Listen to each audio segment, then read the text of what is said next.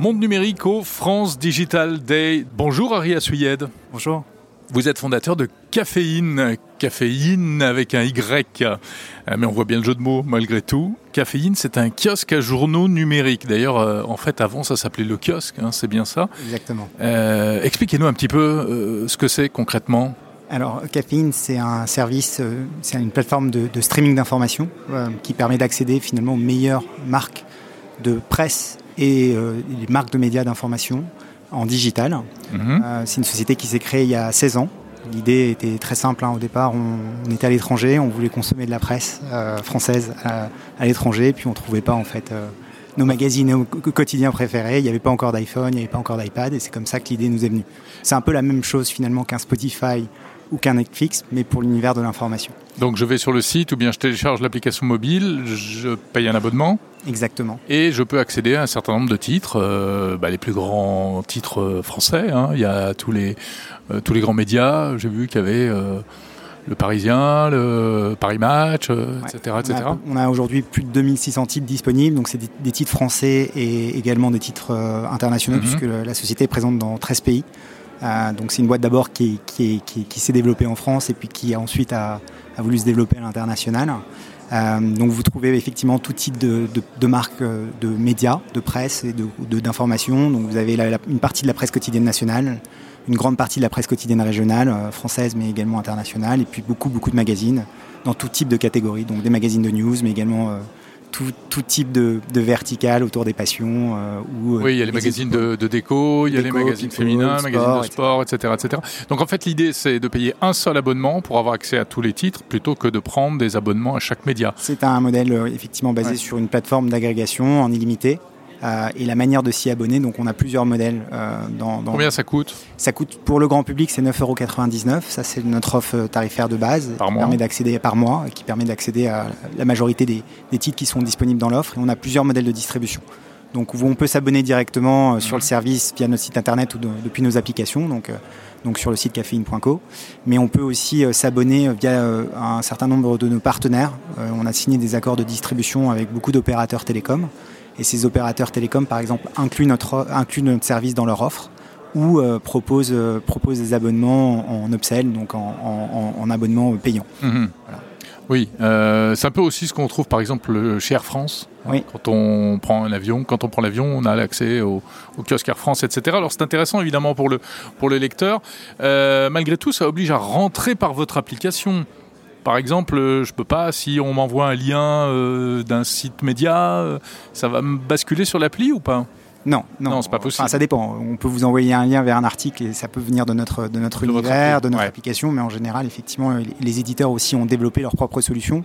Nous, le- notre logique, c'est vraiment cette logique d'agrégation, c'est de s'adresser aux lecteurs euh, de- de- de- de- d'informations de, qualité qui cherchent finalement pas une marque en particulier, mais euh, de pouvoir picorer sur un Mhm. ensemble de marques. Euh, et donc euh, aujourd'hui, c'est ce type de lectorat qui, euh, qui est utilisateur de, de caféine. Aujourd'hui, il y a plus de 2,5 millions de personnes qui utilisent le service caféine. Donc, euh, donc on, a- on s'adresse à un lectorat qui n'est pas fidèle à une marque, mais fidèle à, finalement à l'information de façon générale. Les habitudes de consommation des médias ont quand même beaucoup évalué, évolué, beaucoup changé, etc. Par exemple, aujourd'hui, les réseaux sociaux sont très prescripteurs.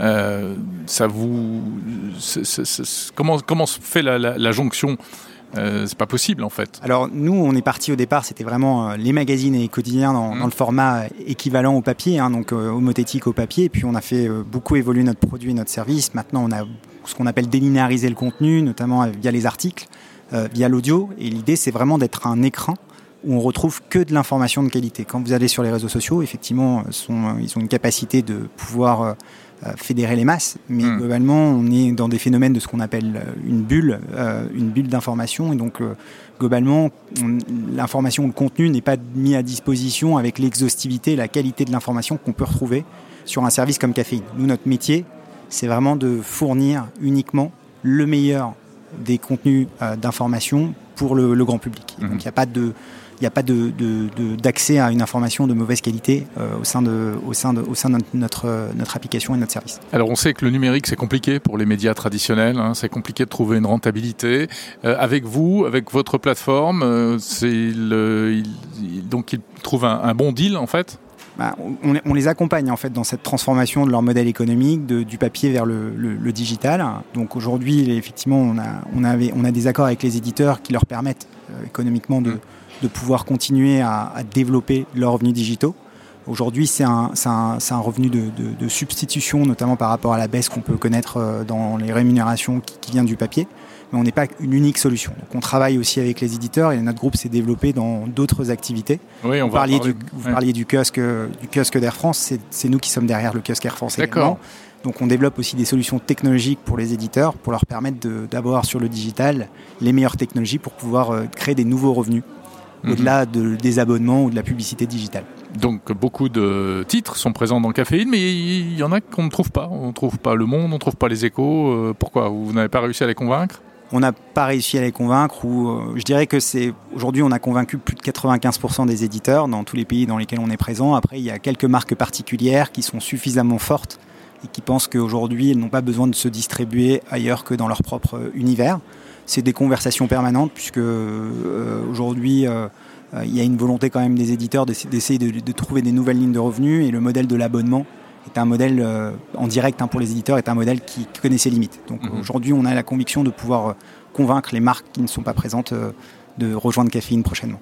Alors vous l'avez dit, Caféine, bah, ça existe depuis de longues années. il y a déjà un gros parcours et puis il y a beaucoup de, de, grandes ambitions. Vous avez fait des acquisitions, vous regardez beaucoup à l'étranger, vous avez une volonté d'internationalisation également. Oui, exactement. Donc on est aussi aujourd'hui une société de 200 personnes. On a déjà 5 bureaux, euh, principalement en Europe, donc euh, dans certains pays comme les Pays-Bas ou le UK, moi où je suis basé. Euh, notre objectif, effectivement, c'est d'internationaliser notre service. Pourquoi? Parce que finalement, les modes de consommation autour de l'information sont assez similaires d'un pays à un autre, mais il y a un enjeu de, de, développement local. Hein.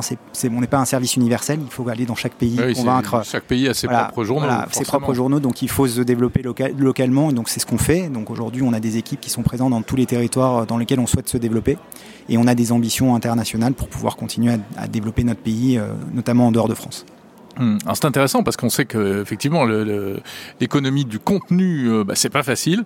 Hein, euh, c'est important sans doute d'avoir un, champion, un champion français dans ce, dans ce domaine. Est-ce que vous envisagez également de la diversification? On parle des titres de journaux, mais est-ce que demain vous ferez euh, du podcast euh, ou, je ne sais quoi, ou des vidéos? Je, je prends ma paroisse. Alors, on, a déjà commencé à diversifier. Donc, comme je disais tout à l'heure, au-delà du PDF, on a délinéarisé les contenus via des articles. On, a mhm. déjà des, on, a, on est en train de tester la, la fonction audio pour que les articles soient narrés. On ira beaucoup plus loin dans l'expérience audio. On va effectivement dans le futur ajouter de la vidéo. Et notre volonté, c'est vraiment d'être euh, une plateforme qui puisse agréger les différents types d'expériences qui sont plus adaptés finalement au, digital. Mhm. Euh, au-delà de la presse écrite, on a beaucoup de marques pure player. On vient de signer des accords par exemple avec Bein Sport ou Slate qui diffusent leur contenu sur notre plateforme. Et donc notre volonté, c'est pas de rester uniquement dans la presse écrite, mais c'est aussi d'accompagner toutes les marques qui euh, ont des, rédactions et des journalistes avec euh, reconnus pour leur qualité de l'information qu'ils diffusent, qui, qui, peuvent être présents sur notre plateforme. Est-ce que l'innovation dans ce domaine, ça passe pas aussi par de nouveaux modes de consommation? Est-ce que vous n'avez pas, vous ne, faudrait pas que vous inventiez finalement de nouvelles façons d'accéder à ces contenus? Alors on y réfléchit de façon permanente. Hein. On a la conviction qu'aujourd'hui, effectivement, les modèles économiques évoluent. Nous, on a créé le modèle illimité d'accès à la presse, qui était quelque chose de très nouveau. Hein. Alors maintenant, c'est quelque chose d'assez commun dans, tous les, dans toutes les industries de contenu. C'est quelque chose pas évident forcément à mettre en place. Et on a la conviction effectivement que le digital est quand même euh, une opportunité unique pour euh, l'industrie des contenus. Alors ça change les modèles économiques par rapport à ce, que, ce qui existait historiquement, mais il y a énormément d'opportunités. Donc on réfléchit à beaucoup de modèles économiques complémentaires de la vente de contenu ou de la publicité qui permettrait notamment aux producteurs de contenu, donc euh, aux éditeurs, de pouvoir développer de façon plus significative leurs revenus digitaux. Mhm. Et en termes d'interface pour l'utilisateur, est-ce qu'il n'y a pas des trucs nouveaux à inventer euh, Il y a une start-up française qui s'appelle euh, Juice qui agrège des contenus d'information comme ça et c'est la, la voix et l'audio qui, qui, ont, qui mènent le qui emporte l'auditeur. Euh, c'est des choses auxquelles vous réfléchissez On réfléchit à beaucoup de choses euh, d'un point de vue innovation. Donc on a, on a une équipe produit d'une cinquantaine de personnes en interne. Et donc euh, vraiment notre vocation, c'est de continuer à faire évoluer notre produit. D'ailleurs, quand on regarde l'évolution du produit, puisqu'on s'appelait le kiosque, comme vous l'avez dit tout à l'heure, et depuis Caféine, il a beaucoup changé en 16 ans.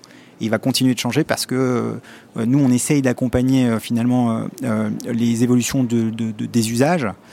et on a la conviction que ces usages dans 10 ans ne seront pas équivalents à ce qu'ils étaient il y a 10 ans. Donc il faut qu'on arrive à accompagner cette transformation, mais il faut aussi qu'on arrive à, à, toujours capter notre audience euh, actuelle et qui, qui, est satisfaite par le produit, puisqu'on a beaucoup, beaucoup d'utilisation de notre service par par nos, par nos lecteurs habituels. C'est très ambitieux d'être sur le sur l'économie du contenu, hein, sur le, parce qu'on sait que c'est c'est euh, c'est pas facile. Les gens n'ont plus envie de payer pour accéder à des contenus. Hein. On s'est tous habitués beaucoup à, au gratuit ou alors ou alors à des forfaits, effectivement, notamment avec la vidéo. Merci beaucoup, Ari Assuyed fondateur de, de, Caféine, donc Caféine qu'on retrouve sur tous les App Store évidemment, et puis sur le web évidemment également, euh, Caféine avec un Y. C-A-F-E-Y-N. Merci beaucoup. Merci beaucoup. Au revoir.